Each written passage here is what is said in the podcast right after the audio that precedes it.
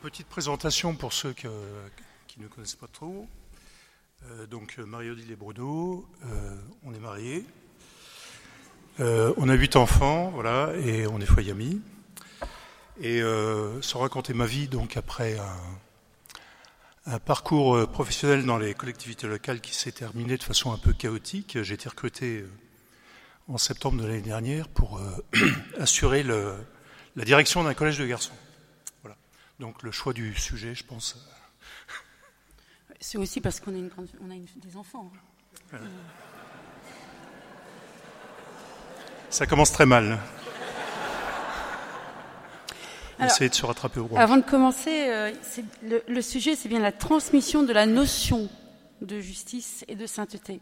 Donc, c'est pas euh, la transmission de la sainteté des parents euh, sur les enfants. On est bien d'accord. Hein. Sinon, on s'en va. L'éducation est l'aventure la plus fascinante et difficile de la vie. Éduquer, du latin educere, je ne sais pas si la prononciation est bonne, signifie conduire hors de soi pour introduire à la réalité vers une plénitude qui fait grandir la personne. Ce processus se nourrit de la rencontre de deux libertés, celle de l'adulte et celle du jeune. Plus que jamais sont nécessaires pour cela d'authentiques témoins et non pas de simples dispensateurs de règles ou d'informations. Des témoins qui sachent voir plus loin que les autres parce que leur vie embrasse les réalités divines. Le témoin est celui qui vit en premier le chemin qu'il propose. C'est donc en ces termes que Benoît XVI ouvrait le 1er janvier 2012 la nouvelle année. Cette citation est une synthèse saisissante et tellement actuelle de ce que doit être la transmission dans l'éducation. La transmission de la justice et de la sainteté passe donc, dès le plus jeune âge, par le témoignage vivant du papa et de la maman ou euh, d'autres éducateurs. Pensons en cela au témoignage de Sainte Thérèse de l'Enfant Jésus, marqué à tout jamais par l'exemple parental. On connaît bien la citation hein. Mes parents étaient plus dignes du ciel que de la terre, a-t-elle pu écrire. Le succès de cette transmission est donc conditionné par la cohérence absolue entre le dire et le faire de l'adulte, ce qui n'est jamais acquis. Prenons un exemple. Si je dis à nos enfants de ne pas passer des heures sur leur portable, encore faut-il qu'ils ne me voient pas dès que rentré du travail sauter sur le mien. Exemple théorique, bien sûr. Au collège que j'anime, oui, alors donc je dirige un, enfin je sous-dirige pardon, un collège de garçons de 180 garçons. Donc euh, c'est un métier où il faut être performant tous les jours. Au collège que j'anime, les téléphones sont interdits et les garçons les déposent dès qu'entrés dans l'établissement. Euh, S'ils voient les adultes téléphoner des heures sur la cour, ce qui n'est pas explicitement interdit, il est clair que cela, pose un problème de cohérence qui amoindrit à son tour la portée pédagogique de l'intérêt, de l'interdit, pardon, de la, de la transmission. La justice dont il est ici question n'est pas celle qu'entend la société des hommes. Elle va au-delà. Le mot justice est un faux ami dans la Bible. Il ne parle pas d'abord de juge et de tribunal, mais de relations justes, d'alliance et même de salut et de pardon. Autant de thèmes qui ont été euh, développés dans les interventions précédentes, magistralement pour la plupart. Si votre justice ne dépasse pas celle des scribes et des pharisiens, vous n'entrerez pas dans le royaume des cieux. Matthieu chapitre 5. On connaît bien cette phrase de Jésus sans toujours y prêter l'attention qu'elle mérite. L'éducation à la justice sainteté se nourrit nécessairement de cet enseignement du Seigneur. Ainsi, l'éducateur chrétien n'est pas un juge terrestre qui distribue récompense ou punition en fonction d'un code comportemental, comme l'exprime si bien Benoît XVI. Il recherche en tout la croissance de la personne, ce qui va lui permettre de tirer les leçons de son comportement. Il doit être configuré à la justice de Dieu qui, heureusement pour nous, est miséricordieuse et compatissante. Cela ne veut pas dire, comme le croit souvent notre époque, que l'éducateur doit tout excuser. Cela signifie plutôt qu'il doit rechercher sous le regard de Dieu ce qu'il faut dire et faire pour que le jeune en tire un enseignement marquant. Dans cette approche de la justice, l'enfant, dès son plus jeune âge, doit pouvoir y trouver sa liberté. Liberté qui est la faculté de choisir ce qui est bien et donc pas de faire ce que l'on veut, évidemment. Prenons l'exemple non théorique vécu dans la famille, n'est-ce pas, ma chérie, euh, de l'enfant qui ne veut pas ou tarde à s'habiller pour aller à l'école. Bon, c'est pas 15 ans, rassurez-vous. Hein. Ce qui forcément énerve. La justice pour le bon déroulement de la matinée de chacun est qu'il s'habille. Si le cadre est posé, il sait quand il doit être prêt. S'il ne l'est pas, la sanction qui s'impose ou semble s'imposer est qu'il soit transporté en pyjama à l'école. Dans la voiture, dans la voiture. Il a le droit de s'habiller dans la voiture. C'est le plan B. Il intègre ainsi qu'un mauvais exercice de sa liberté est porteur de conséquences dont il est responsable. La justice de l'éducateur est énergique. Je crois que le Père Bernard a été très, éclairant sur le sujet ce matin. Comme les celles de notre Seigneur qui n'a pas manqué d'admonester parfois vertement ses apôtres. Ainsi, la justice de l'éducateur ne peut se limiter à l'application d'un code de bonne conduite où toute faute appellerait une sanction intangible proportionnée à sa gravité. Ça, c'est une version pharisaïque des choses. L'exemple de Jésus est éclairant, qui pardonne d'autant plus volontiers que la faute est grave. Songeons à l'épisode de la femme adultère. Donc, euh, je n'ai pas besoin de rappeler cet épisode. Hein. Une femme prise en flagrant délit euh, d'adultère, pardon. La loi mosaïque, elle doit être lapidée, mise à mort. Hein. et on met à l'épreuve Jésus en lui disant qu'est-ce qu'il faut faire de cette femme? Et euh, on connaît la suite, hein. Jésus euh, lui pardonne ses péchés, mais tout de suite après, donc mensuétude, tout de suite après, qu'est-ce qu'il lui dit? Va et ne pêche plus.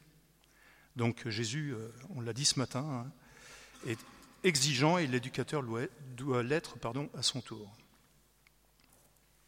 Cette mensuétude qui a pour nom miséricorde n'est pas sans contrepartie, donc, et Jésus attend toujours un changement de vie ou de comportement.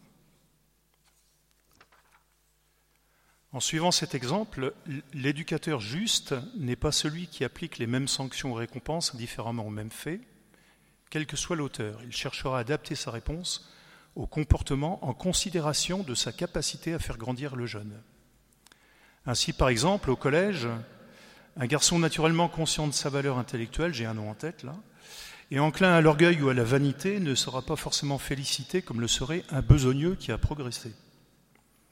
Je chercherai davantage à l'encourager à dépasser certaines limites, certaines pesanteurs dont il s'accommode trop facilement. Je l'inviterai par exemple à se tourner vers Dieu pour l'inviter à rendre grâce à Dieu de ses talents, talents dont il l'a gratuitement doté. Jésus est maître de justice qui jamais ne flatte mais encourage ou incite à aller plus loin. Le terme du cheminement qu'il propose étant justement la sainteté. Au jeune homme riche, il dit qu'il n'est pas loin du royaume de Dieu, mais immédiatement après, il lui propose quoi? Il lui propose d'aller plus loin en renonçant à ses richesses. Cette attitude de l'éducateur n'est pas innée, que ce soit dans la famille ou dans un collège. Seule la considération, de la configuration du jeune au Christ lui permet de dépasser ce penchant naturel à appliquer une justice toute humaine faite de règles et de sanctions mises en œuvre plus ou moins égalitairement. Par voie de conséquence apparaît implicitement le lien entre justice et sainteté, puisque la première, telle qu'exprimée comme nous venons de le faire, cherche à développer la vertu qui conduit à la sainteté. S'agissant de la justification, par notre justification sur le bois de la croix, la justice s'identifie à l'ensemble du dessein et de la volonté de Dieu dont les maîtres mots sont compassion et amour. La justice établie par Jésus dans l'œuvre de la rédemption est, pardon, le, terme est peut-être un peu fort, mais je l'assume, est scandaleusement contraire à celle que conçoit tout homme raisonnable. Comment justifier en effet que l'innocent avec un grand I, que l'innocent parfait nous sauve par une condamnation aussi inique qu'infamante? Tel est le paradoxe que doit assumer l'éducateur et transmettre. Il ne peut y parvenir qu'en proposant aux jeunes la sainteté, qui est la configuration toujours plus parfaite au Christ lui-même. S'il ne cherche pas lui-même à devenir saint, peut-il espérer tirer ses enfants ou les jeunes dont il a la charge et la responsabilité sur ce chemin? En un mot, l'adulte doit aussi vouloir être saint et se configurer toujours davantage au Christ pour être, euh, je dirais, euh, attractif ou à tout le moins crédible. Une illustration concrète pourrait être euh, la demande de pardon. Il n'y a pas si longtemps, un adulte qui demandait pardon à un enfant ou un jeune était suspecté d'y compromettre son autorité. C'est à tout le moins ce que j'ai pu vivre des fois dans ma famille. Cette demande, perçue comme un abaissement potentiel, était honnie dans bien des familles. Je crois pouvoir dire aujourd'hui que la demande de pardon est au cœur de nos relations familiales, non pas que nous en usions de manière inflationniste, mais comme précisément le moyen privilégié de rétablir la justice. Au collège, je n'hésite pas à reconnaître mes torts lorsque j'ai sanctionné indûment un garçon, par une remarque non fondée. Je lui fais souvent observer que cette reconnaissance ne me diminue pas d'un centimètre. Il en resterait encore, me direz-vous, mais, fait grandir la vérité de notre relation. Si je relève le fait, c'est parce que notre époque est avare en pardon, qui est souvent perçue par nos contemporains comme une atteinte à la fierté, alors qu'elle nous aide à mater notre orgueil. On voit aussi dans cet exemple que la transmission ne doit rien céder au comportement ambiant, et qu'une explicitation de l'éducateur peut aider le jeune à en comprendre le sens. L'aveu de ses fautes est également facteur de cohérence qui n'échappe pas au jeune, même s'il n'en a pas une conscience explicite. La prière récitée par la famille missionnaire euh, après l'office du milieu du jour résume bien ce programme. Je me souviens très bien, euh, les premiers temps, quand on allait au Grand Fougeray, euh, j'avais dit ça, c'est pour nous. Seigneur, faites l'unité des esprits dans la vérité et l'union des cœurs dans la charité. On peut le vivre en famille et la prière familiale est même le moment privilégié pour vivre la justification en Dieu. Cette prière dite chaque jour en est la garante, même si on peut en désespérer parfois. Euh, c'est vrai que l'unité euh, familiale euh, au quotidien n'est pas forcément perçue tout de suite. Hein. Il faut affiner son regard pour voir que les enfants s'entendent bien, qu'on est tous une belle famille. Bon. Mais disons tout le temps, il faut bien répéter cette prière. Faites l'unité des esprits dans la vérité, c'est-à-dire en Jésus, et l'union des cœurs en Jésus. La compassion s'invite dans l'amour inconditionnel des parents pour leurs enfants, dans le pari de la douceur, dans l'écoute et le dialogue. N'hésitons pas à nous faire aider par des saints exemples pour nous-mêmes, mais aussi pour les enfants. Les époux Martin, avec leur vie si ordinaire et tellement actuelle, ne sont-ils pas pour chacun et chacune de nos familles un parfait exemple de transmission réussie. Euh, si on lit le livre, euh, je, crois que c'est euh, Une vie de famille, donc sur les époux Martin, on est très marqué par le fait que ça, nous touche personnellement. Hein. ce n'est pas décalé. Ils ont eu les mêmes difficultés, les mêmes regards. quand ils allaient à la messe tous les jours, euh, il fallait se lever tôt, mais ils avaient des, moqueries de leurs voisins. Hein. Donc ça n'a pas changé. Ça sera toujours de, cette, euh, de cet ordre-là. Les époux Martin, sont, sont minorés leur, leur vertu et leur mérite, ils n'ont rien fait de très extraordinaire. Mais justement, c'est euh, les saints de l'ordinaire, c'est-à-dire toute leur vie ordinaire a été vécue de façon, j'allais dire, extraordinaire. Quoi aussi bien leurs euh, relations pauvres que leurs relations à leurs employés, etc. Et c'est vraiment pour nous euh, un exemple de, sainteté familiale réussie et de transmission réussie. En témoignent euh, toutes leurs filles qui sont devenues religieuses. Donc pour les époux Martin et pour nous, pour notre famille, c'est Dieu premier servi en tout et pour tout. C'est-à-dire qu'on ne, on ne prend pas de décision euh, sans Jésus et on ne, fait pas sauter la messe parce qu'on doit faire un voyage, parce que voilà. C'est le point d'orgue de la semaine, c'est le dimanche. La messe, mais aussi le dimanche. C'est-à-dire que la messe est intégrée dans une journée particulière qui est le dimanche. On a une tenue qui est celle du dimanche. Ça faisait beaucoup rire euh, euh, mes, jeunes amis euh, quand les enfants avaient leur tenue du dimanche parce qu'on n'avait pas les moyens d'acheter des belles robes pour tous les jours. Hein. donc il y avait la robe du dimanche et les enfants, enfin deux, peut-être deux, mais les enfants, les enfants étaient contents de pouvoir s'habiller en beau pour Jésus, que le repas soit particulièrement arrangé pour le dimanche, c'est-à-dire que il y avait une entrée, il y avait quelque chose qui était en plus, une belle nappe, et l'après-midi était consacré à la famille, donc euh, soit une promenade, soit des jeux, voilà. Euh, c'était euh, la messe est intégrée dans, la journée du dimanche. Et je pense que c'est très important même pour les tout petits. S'agissant de, la, tenue particulière le dimanche, il faut quand même rendre à César ce qui lui appartient. C'est vraiment les dominiques qui nous ont formés là-dessus. Hein. C'est-à-dire que plus jeune, on, plus jeune on, allait à la messe dans la tenue, euh, j'irais un peu de tous les jours, donc euh, le jean, etc. Voilà.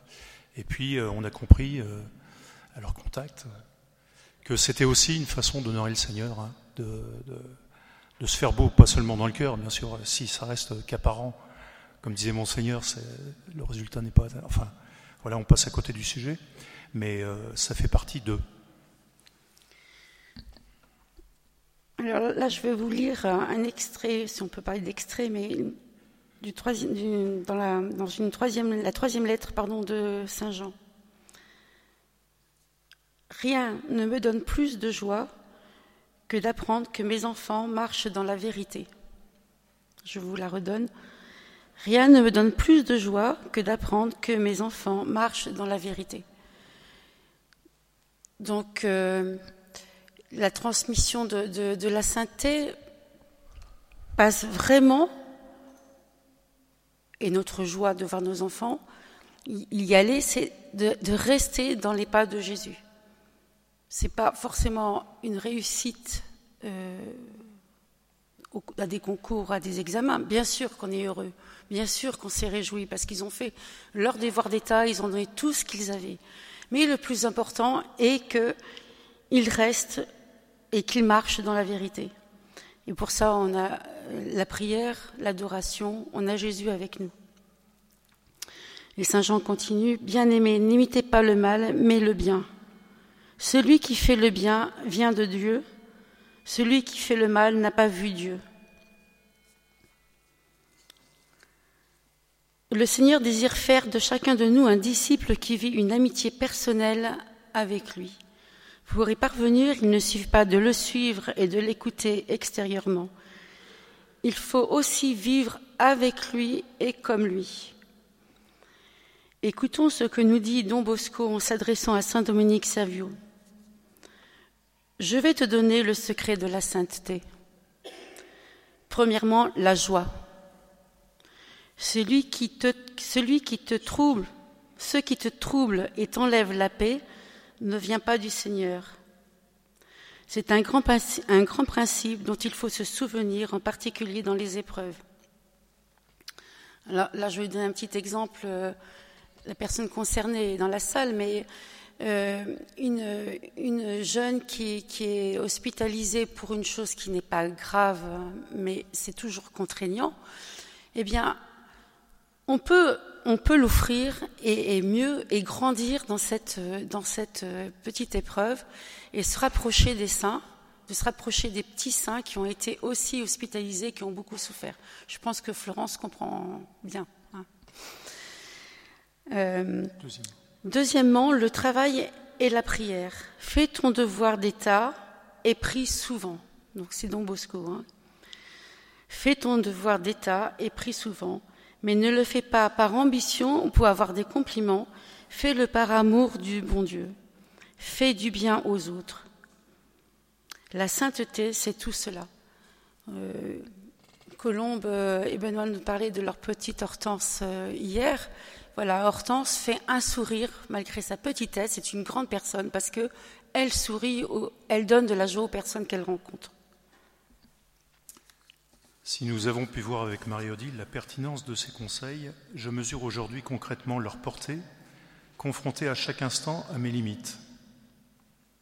Souvent, je me dis ne pas m'arrêter à des résultats pédagogiques ou pastoraux décevants, continuer à agir dans la confiance et l'abandon, n'être étonné ou surpris d'aucun échec ni d'aucune réussite, mais tout remettre à Dieu, l'éducateur par excellence, qui sait utiliser les instruments perfectibles que nous sommes pour se frayer un chemin dans les cœurs des jeunes. La transmission de la sainteté passe par l'expérimentation parfois cuisante de la pauvreté de l'éducateur, qui doit faire sien le conseil de la petite Thérèse Je ne me découragerai jamais. L'éducateur doit comprendre et assimiler que sans Dieu, il ne peut rien, et de fait, cette conscience de son impuissance est le plus, sûr chemin de transmission de la sainteté. Hein, la, la, puissance, la faiblesse, non, comment c'est la faiblesse la puissance? La puissance déploie dans la Voilà, je, laisse parler Père Bernard parce que j'arrive pas à retrouver le. La puissance se déploie dans la faiblesse. Hein. Voilà, Saint Paul. Où en étais-je?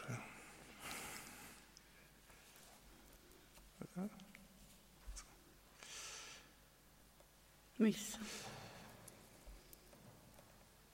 Donc faisons du mieux que nous pouvons, le reste appartient à Dieu. Vous connaissez tous, euh, j'imagine, cette question posée à Saint Dominique Savio.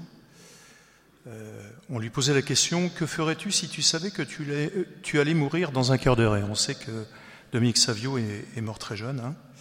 Il était en train de jouer au ballon et il répondit, je continuerai de jouer puisque pour l'heure c'est mon devoir d'État. Monseigneur, vous en parliez tout à l'heure, une illustration supplémentaire. Il faisait du mieux qu'il pouvait ce qu'il avait à faire dans l'instant, et c'est cela la sainteté, et c'est cela qu'il nous faut transmettre. Vous connaissez également sûrement la réplique de Saint Jean-Paul II qui, lors de ses problèmes de santé, alors que les sœurs polonaises qui, qui lui étaient attachées le cherchaient, et l'ayant trouvé en prière dans sa chapelle privée, lui dirent Très Saint-Père, nous nous inquiétions pour votre sainteté et il leur répondit alors finement, vous savez quoi, moi aussi je m'inquiète pour ma sainteté. Sous le mode mystique ressort le but fondamental de la vie chrétienne, la sainteté. Nous avons tout fait de la croix facultative, il en était souvent question dans, dans, ce, dans cette, euh, ces journées. Nous avons donc tout fait de la croix facultative réservée aux super-héros dotés de destins exceptionnels. Elle est pour nous tous avec la grâce de Dieu. Mais comme disait saint Thomas, la grâce ne fait pas l'économie de la nature. Chaque personne a donc le devoir, pour jouir dans l'éternité de l'amour divin, de prendre en main sa nature pour la configurer à la personne de Jésus. Et c'est là qu'intervient le rôle des parents dans l'éducation à la sainteté. Il faut pouvoir leur montrer que la sainteté non seulement n'est non seulement pardon, pas un obstacle à leur talent, leur goût, leur bonheur, leur histoire personnelle, mais qu'elles développent et déploient leurs aptitudes et qualités. Toujours le sentiment, euh, souvent euh, latent euh, dans nos milieux, que voilà, ça va nous empêcher de faire ou d'être ce qu'on est, alors que c'est exactement le contraire. Les adultes savent que ce n'est pas si facile d'être saint et ont au fait de considérer que l'objectif de sainteté pour leurs enfants est démesuré. Ne revient-il pas à leur demander ce que nous-mêmes nous ne parvenons pas à réaliser? Or, les enfants ont une orientation du cœur qui dépasse nos inquiétudes, notre tiédeur et nos limites. On en parlait à midi. Hein, il y a une prédisposition des enfants, je dirais, à, à tout ce qui est spirituel et, osons le dire, à la sainteté. Dans notre famille, nous avons maintes fois constaté que cette inclination de nos enfants à la sainteté leur était naturel, même s'ils sont marqués comme nous tous euh, par le péché originel. Euh, pour illustrer ce propos, on peut se rappeler, bon, maintenant c'est un peu ancien, mais on se rappelle quand même, euh, que c'est nos enfants, hein, j'hésite pas un instant à le dire, dans cette salle, dans cette chapelle, pardon, c'est nos enfants qui nous ont appris à nous confesser, hein, parce que Bon, c'est pas comme nos amis d'hier, on ne s'est pas converti aussi brutalement, je dirais un peu à la mode, mode voilà, flash. Mais on, a, on, a, eu quand même un, chemin de conversion depuis notre mariage. Et c'est vraiment l'exemple de nos enfants hein, qui allaient se confesser très, très spontanément, très naturellement, qui nous a amené la confession. Pour ne pas renoncer à transmettre la sainteté à nos enfants, il nous faut nous humilier et regarder droit dans les yeux notre impuissance. Toute attente de Dieu, c'est ce qui nous détourne de la tentation de la paralysie au regard de ce que nous sommes, de, pauvres, de faibles personnes.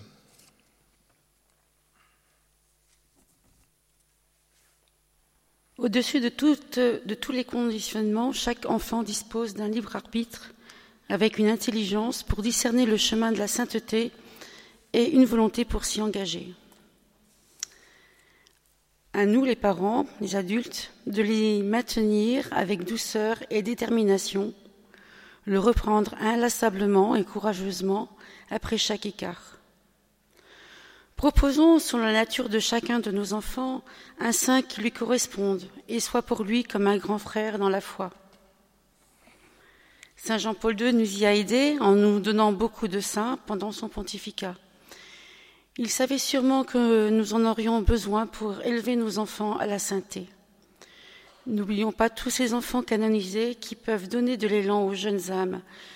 Anne de Guigné, les saints enfants de Fatima, et bien d'autres qu'on peut rencontrer. Euh, quand nous sommes allés à Rome, euh, on est allé à Rome, on a eu la grâce de pouvoir y aller en avril, et on a rencontré euh, la petite Antonietta, hein, la petite Antonietta qui qui est morte en odeur de sainteté à, à 10 ans, donc euh, qui ne pouvait plus marcher, mais chaque pas qu'elle faisait lui coûtait, elle disait, je le fais pour Jésus.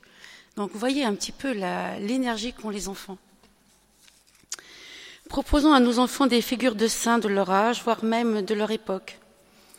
Alors connaissez-vous euh, Carlo Acutis, jeune Milanais, mort à 15 ans d'une leucémie? Carlo est un jeune comme les autres, un génie en informatique de famille aisée, il a compris qu'il pouvait apporter Jésus aux autres.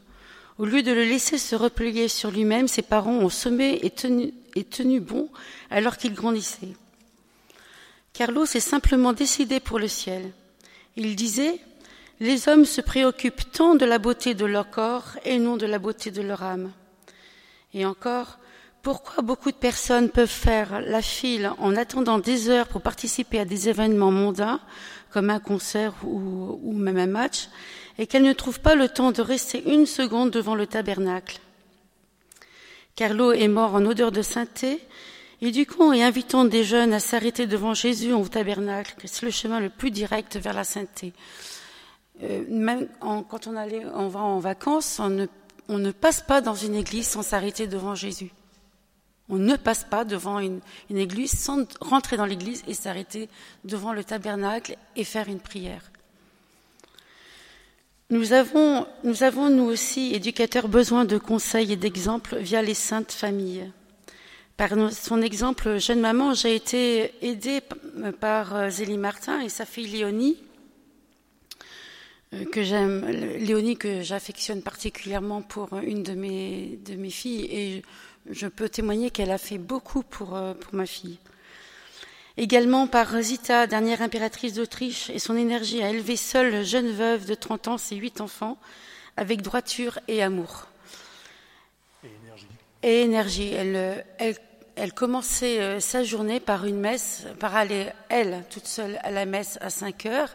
Elle préparait la maison et ensuite elle y, elle y allait, elle amenait ses enfants à la messe. Euh, on parle, beaucoup de, l'école à la maison, mais elle a commencé à faire l'école à la maison elle-même. Elle a élevé ses enfants, euh, voilà, elle faisait l'école à la maison.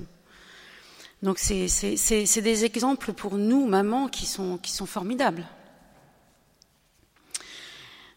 Euh, aussi, Jenna Mola, avec son don total, a donné la vie avant tout. Hein, puisqu'elle est, elle a, pour ceux qui la connaissent peut-être pas, euh, Jenna Mola était elle-même médecin, Euh, à l'attente de son quatrième, euh, euh, on lui a annoncé donc un, cancer ou une tumeur. Je ne suis pas médecin, donc je sais pas trop. donc il fallait l'opérer, mais l'opération, elle, la mettait en danger. Donc on lui a proposé clairement de bah, ne pas garder l'enfant. Et elle a dit je garde l'enfant, soignez l'enfant en premier, soignez l'enfant en premier. Donc euh, sa fille, euh, c'est Jenna Emmanuel, je crois. Était donc euh, à sa, à, sa, canonisation.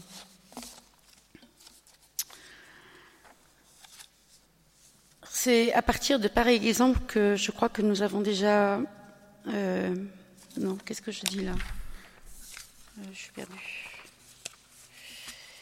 Pause. Pause. Bah si, c'est la suite, je comprends pas, mais enfin, c'est pas grave. Donc voilà. Donc je on a donné plusieurs exemples euh, qui, qui, nous donnent euh, donc euh, une joie à élever des enfants, parce que c'est vraiment une joie que de, de faire grandir les enfants et, et je suis persuadée, et je pense que Bruno le, le partage ce, ce, ce, sentiment. On parlait tout à l'heure des lois naturelles hein, de l'homme. Mais je pense que les enfants ont une loi naturelle ou surnaturelle, vraiment. Les tout petits ont cette, euh, cette capacité à aimer Jésus, donc il faut les aider à y rester, les encourager quand ils grandissent et continuer, nous, à prier, à aller adorer Jésus, à continuer à prier pour nos enfants, à demander sans cesse, même quand ils sont adultes. Voilà, je pense qu'on a fait le tour du sujet. Il y a, beaucoup de, pour euh, compléter un peu ce que dit Marie-Adèle sur, sur ce point, il y a beaucoup aujourd'hui, on le sait, hein, euh, de, parents, il y en a peut-être dans la salle, qui souffrent de voir euh, leurs enfants s'éloigner de Dieu, etc. Et je crois que ça, fait partie également de, de cette quête de sainteté que de continuer à prier sans se décourager pour que les jeunes, même des jeunes adultes, reviennent dans l'Église. Et on a pas mal de témoignages d'amis hein, qui des fois au bout de 10, 10 15 ans, euh, voilà, voient leurs enfants revenir dans l'Église, euh, revenir et puis euh, vraiment être dans, la foi en, Jésus. Quoi. Alors sans originalité, on avait prévu une prière finale, mais on peut la réciter sans jamais se lasser, hein, qui est la prière qu'on a déjà récitée hier à l'occasion d'une intervention, à savoir Seigneur Jésus, apprenez-nous. À être généreux, à, vous servir comme le mérité, à donner sans compter, à combattre sans souci des blessures, à travailler sans chercher le repos, à nous dépenser sans attendre d'autres récompenses que celle de savoir que nous faisons votre sainte volonté. Amen.